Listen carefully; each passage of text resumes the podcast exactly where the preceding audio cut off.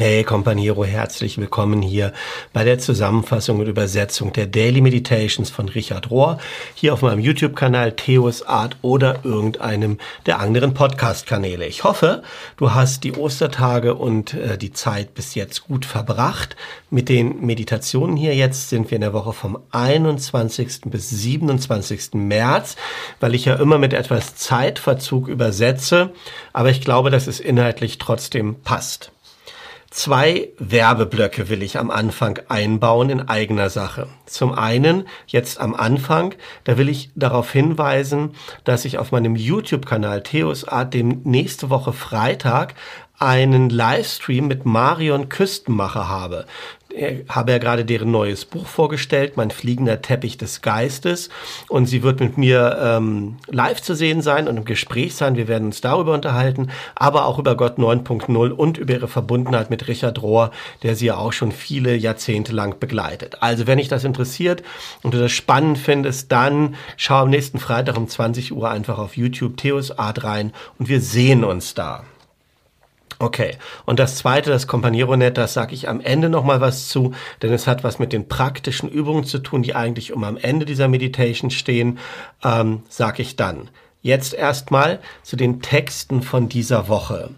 Und der Titel insgesamt lautet er lautet ähm, Prophetic Imagination, prophetische Imagination wäre die wörtliche Übersetzung, aber Imagination ist im Englischen ein, ein ganz vielfältiger Begriff. Es bedeutet so viel wie Einbildung, Einbildungskraft, Fantasie, Vorstellungskraft bis hin zu Einfallsreichtum, Ideenreichtum. Also all das schwingt mit ähm, im Titel Prophetic, prophetische Imagination. Und der erste Abschnitt lautet am Rande des Inneren oder vom Sinn her zwischen innen und außen, dort am Rand. Richard sagt, im Herbst 2020 habe ich angefangen, gelegentlich Briefe zu verschicken, die ich betitelt habe mit Briefe von außerhalb des Lagers. Das bezieht sich auf viele Passagen in der hebräischen Bibel, wo von außerhalb des Lagers berichtet wird. Das ist die prophetische Position zwischen innen und außen. Ähm, so wie es bei den frühen Israeliten mit ihrem Versammlungszelt, mit dem heiligen Zelt beschrieben ist, mit dem sie ja durch die Gegend gezogen sind. Und auch wenn dieses Zelt zusammenfaltbar war und beweglich und mobil ist, ist es dort immer ein Treffpunkt für das Heilige gewesen. Dieses Heilige, das immer in Bewegung ist und uns immer voraus ist. Und diese Position außerhalb des Lagers oder an der Grenze zwischen dem Etablierten und dem Außerhalb, sag ich mal, ähm, diese Position ist die prophetische Position und hat es Jesus und all den Propheten in seiner Linie, in seiner Lineage erlaubt, aus einer privilegierten Minderheitsposition zu sprechen, welches eine Position der Freiheit ist. Das Versammlungszelt ist ein erstes Bild und eine Metapher für das, was wir später Kirche nennen könnten. Da kommt mein Gedanke beim Übersetzen gerade, dann müsste Kirche auch außerhalb des Lagers und nicht drinnen etabliert sein. Aber Richard weiter. Der größte Prophet der jüdischen Tradition, Mose, hatte die Voraussicht und den Mut, den Platz, wo Gott zu hören ist, außerhalb und eine, in einer gewissen Distanz zu verorten von dem Ort, wo Religion, Religion und öffentliche Meinung normalerweise angesiedelt sind. Ich sage das nochmal.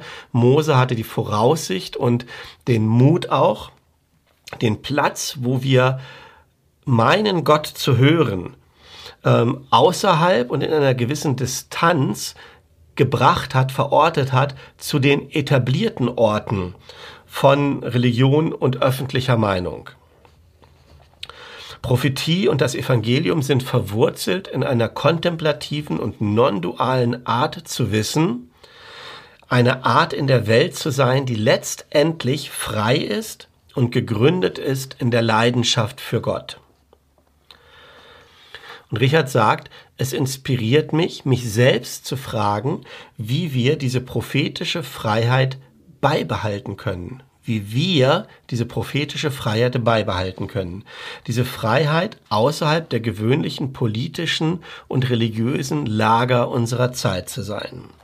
Für diejenigen von uns, die ernsthaft und eindringlich versuchen, außerhalb von irgendeiner politischen Richtung oder religiösen Denomination zu lagern, also zu leben, zu sein, wir wissen, dass wir die Versuchung vermeiden müssen, ein neues eigenes Lager zu bilden, das wir dann vermeiden. Ich sage das nochmal, der Satz so wichtig ist. Wir müssen die Versuchung vermeiden, ein neues Lager zu bilden, das wir dann wiederum verteidigen.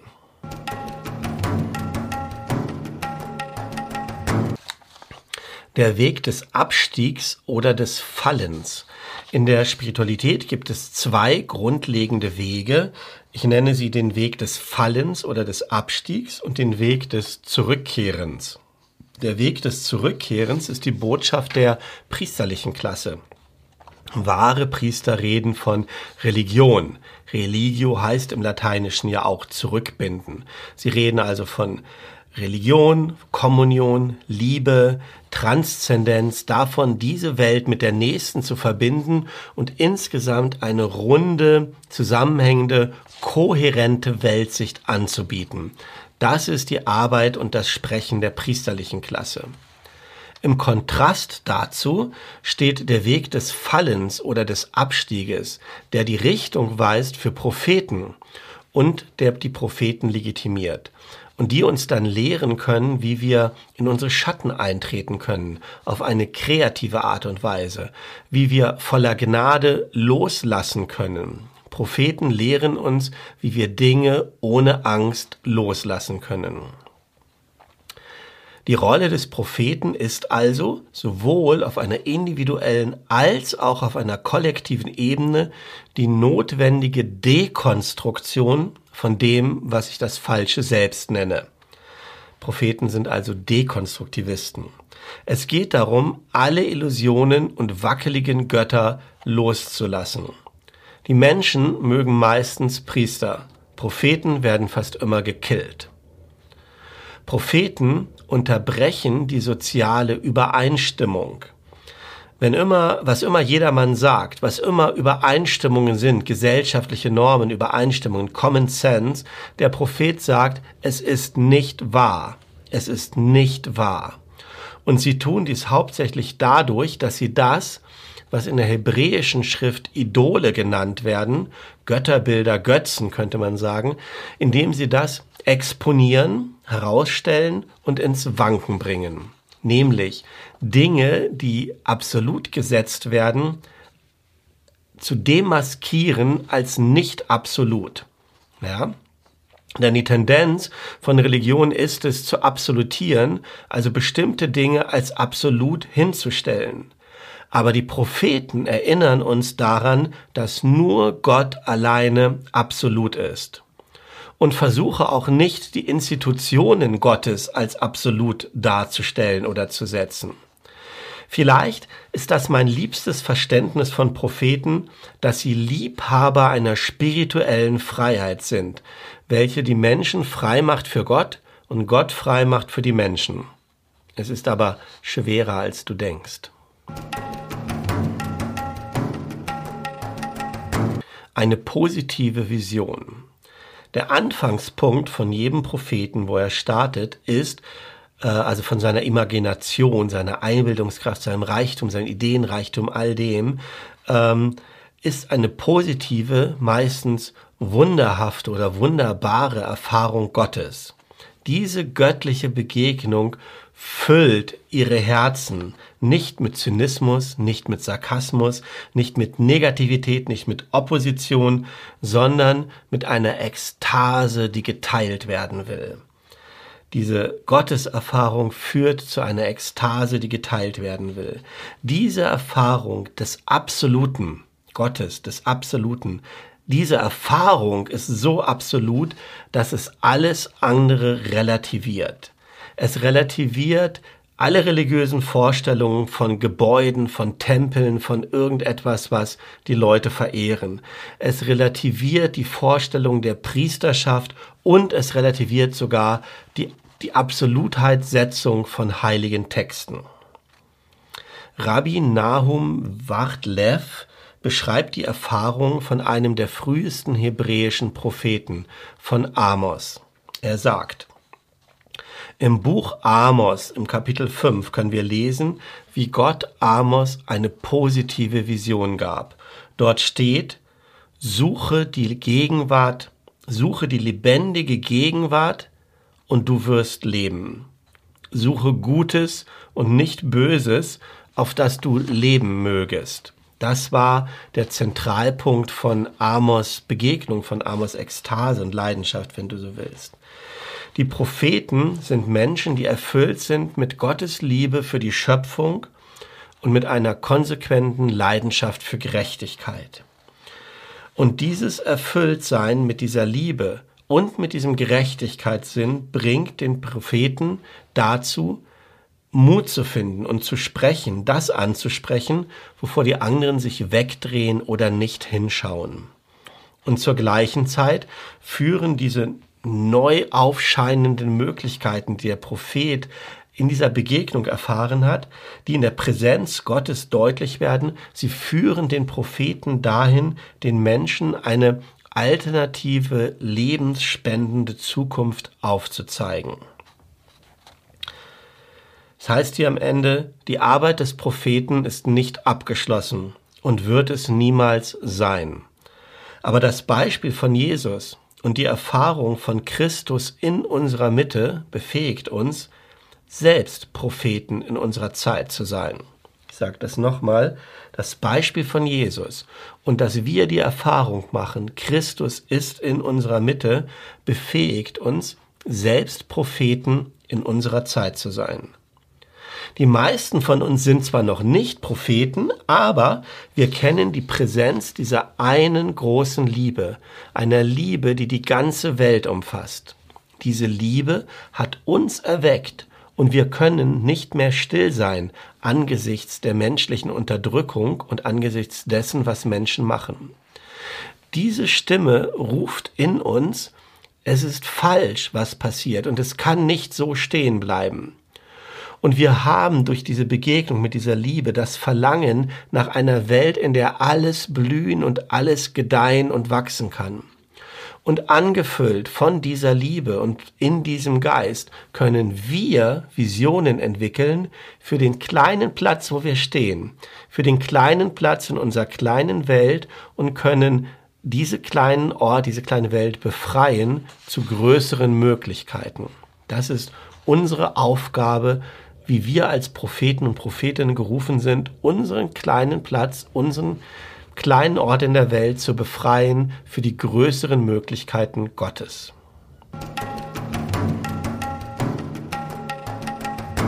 Propheten als Poeten, als Dichter.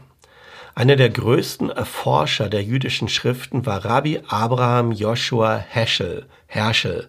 Von 1907 bis 1972 hat er gelebt. Er hatte ein paar überraschende Einsichten bereit. Wir haben ja von Propheten oft das Bild von schimpfenden, beurteilenden, irgendwie grummeligen, schlecht gelaunten Menschen. Aber Herschel erinnert uns an ihre Gabe von Kreativität und Imagination. Er sagt, der Prophet ist ein Poet ein Dichter. Seine Erfahrung ist eine, die auch den Poeten bekannt ist. Was der Poet, der Dichter, eine poetische Inspiration nennt, das nennt der Prophet göttliche Offenbarung. Genau wie ein Dichter ist er ausgestattet mit Sensibilität, Enthusiasmus und Zartheit und über all dem mit einer imaginativen Denkweise. Prophetie ist das Produkt des Poetischen, Prophetie ist Poesie und in der Poesie ist alles möglich. Es folgt dann hier ein Abschnitt über Amanda Gorman, eine junge katholische Dichterin, die irgendetwas gemacht hat zur Einsetzung auch des neuen Präsidenten. Ich meine, ich habe das auch in meiner Zeitung irgendwo gelesen, aber ich lasse das hier aus. Ähm, ich habe es nicht so ganz verstanden und es ist auch zu amerikanisch und es wird zu lang. Aber am Ende sagt Richard nochmal Folgendes. Ich weiß, dass nicht jeder Gedichte mag oder versteht. Und ich gebe auch zu, dass man manchmal ganz schön damit ringen muss. Aber ich hoffe, Poesie kann uns helfen zu lernen, neu zu verstehen, welche kreative Art Propheten in ihrer Beziehung zu Gott leben und daraus neue Visionen entwickeln. Also dass wir lernen, aus der Poesie lernen, dass Prophetie auch was mit Kreativität und mit diesem Suchen nach neuen Möglichkeiten zu tun hat. Sich dem prophetischen Chorus anschließen. Während die meisten bekannten hebräischen Propheten überwiegend männlich waren, gibt es in der Bibel auch einige weniger bekannte weibliche Prophetinnen, wie zum Beispiel Deborah, Hulda und Anna. Rabbi Tikva Frümer Kensky schreibt im Zusammenhang damit Folgendes. Im Unterschied zu Priestern, Generälen, Richtern und Gouverneuren musste ein Prophet nicht durch irgendeine übergeordnete Instanz ernannt werden. Der prophetische Status gründet sich nicht auf Ernennung innerhalb einer Hierarchie oder begründet sich auch nicht darin, eine bestimmte Ausbildung absolviert zu haben. Gott beauftragt Propheten und Prophetinnen zu reden. Prophetie ist eine Gabe des Geistes, so wird es im Neuen Testament genannt, die jeder und jede bekommt, den Gott dafür aussucht. Und die Gesellschaft kann deshalb Frauen akzeptieren als Empfängerin dieser Gabe und kann sie als Prophetinnen anerkennen, auch wenn sie Frauen in den offiziellen Hierarchien von Religion und Politik nicht zulässt oder verleugnet die benediktinische Schwester Joanne Chittester, eine prophetische Stimme in unserer Zeit, ermutigt uns, selbst mit dieser prophetischen Stimme zu sprechen.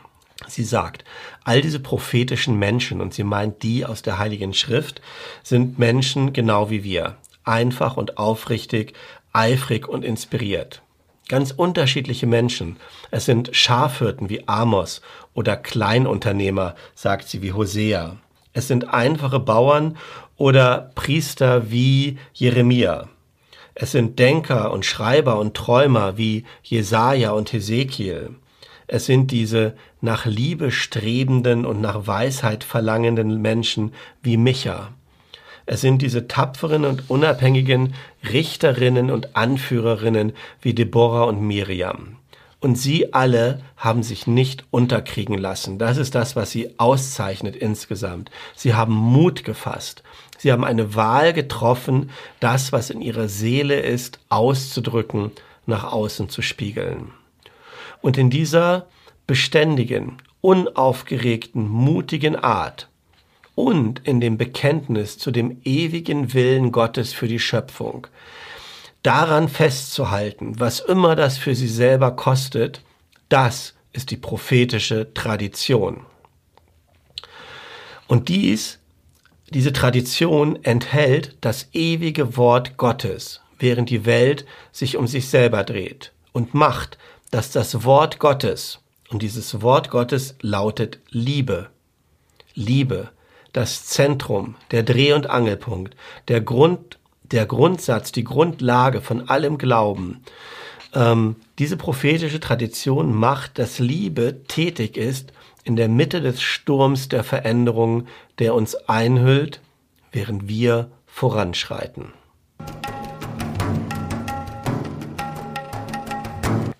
Das waren die Daily Meditations von dieser Woche. Wie gesagt, eigentlich von vor Ostern, äh, wo sie auch auf diesen prophetischen Aspekt von der Botschaft Jesu hinweisen. Aber natürlich gilt das auch eine Woche später. Und ich finde es eigentlich ganz cool, diesen ähm, Kreuz und Auferstehung auch durch diese prophetische Brille zu betrachten. Bei mir selber ist es so, diese Meditations setzen immer etwas in Gang und die Gedanken und Einsichten spinnen sich dann über die Woche so weiter. Und um damit nicht alleine zu bleiben, habe ich das Companiero-Net gestartet. Das ist eine Plattform so ähnlich von den Funktionen wie Facebook, aber privat und geschützt. Es ist gedacht, das ist jetzt übrigens der zweite Werbeblock, es ist gedacht als ein Ort, wo sich Gleichgesinnte treffen können und all diese Dinge von Natur, Spiritualität, von Aktion und Kontemplation, von dem, was in den Daily Meditations auch ist, vertiefen können.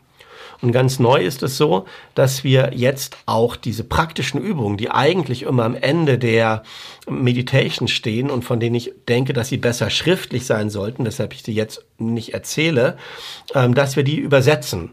Und dass ich das nämlich nicht mehr selber machen muss, immer oder überhaupt, sondern im Companiero-Netz sind andere Companeros und Companeras, die dabei helfen zu übersetzen ähm, und so machen, dass das eine gemeinsame Sache wird. Also wenn du Interesse hast an diesen praktischen Übungen, dann lade ich dich ein, ins Companiero-Netz zu kommen. Ähm, und dort die Übersetzung auch mitzukriegen weiter. Also danke schon mal an Anja und Christian, das sind die, die das bis jetzt übersetzt haben. Wenn du Lust hast, ins Companiero-Net mit reinzukommen, dann schreibe mir eine E-Mail. Im Moment ist das theo und rocky at gmail.com. Theo und Rocky in einem Wort at gmail.com und dann kannst, melde ich dich an, gib dir den Zugang und du kannst es einen Monat umsonst testen. Danach wird es was kosten, vermutlich so um 10, 12 Euro pro Jahr, das muss ich noch rausfinden. Würde mich freuen, dich da zu sehen. Aber unabhängig davon wünsche ich dir für diese letzten Ostertage, Ostermontag und die kommende Woche alles Gute und Gottes Segen. Und bis zum nächsten Mal. Bleib behütet.